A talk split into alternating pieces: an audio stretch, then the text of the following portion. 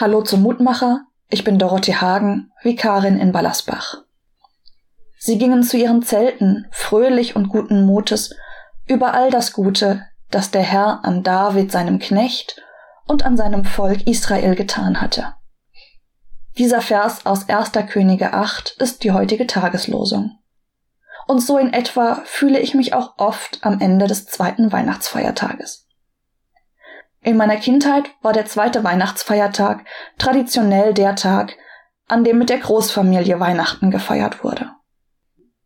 Das war immer ein Tag mit zu viel leckerem Essen, vielen wärmenden Umarmungen und Geschenkeschlacht für die Kleinsten.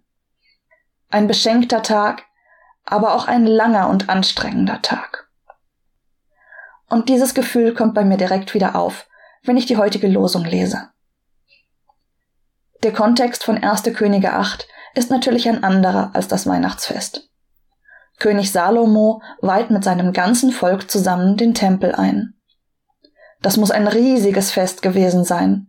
Eine ganze Woche lang haben sie zusammen gefeiert. Am achten Tag entlässt der König das Volk. So heißt es kurz vor unserer Losung.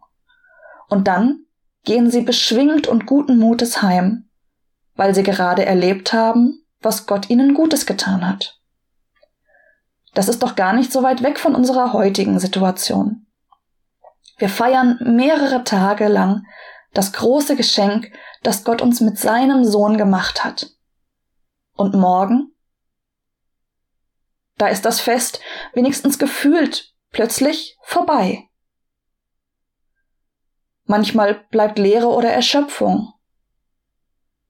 Aber ich wünsche dir und mir, dass es uns geht wie den Menschen in unserer Losung.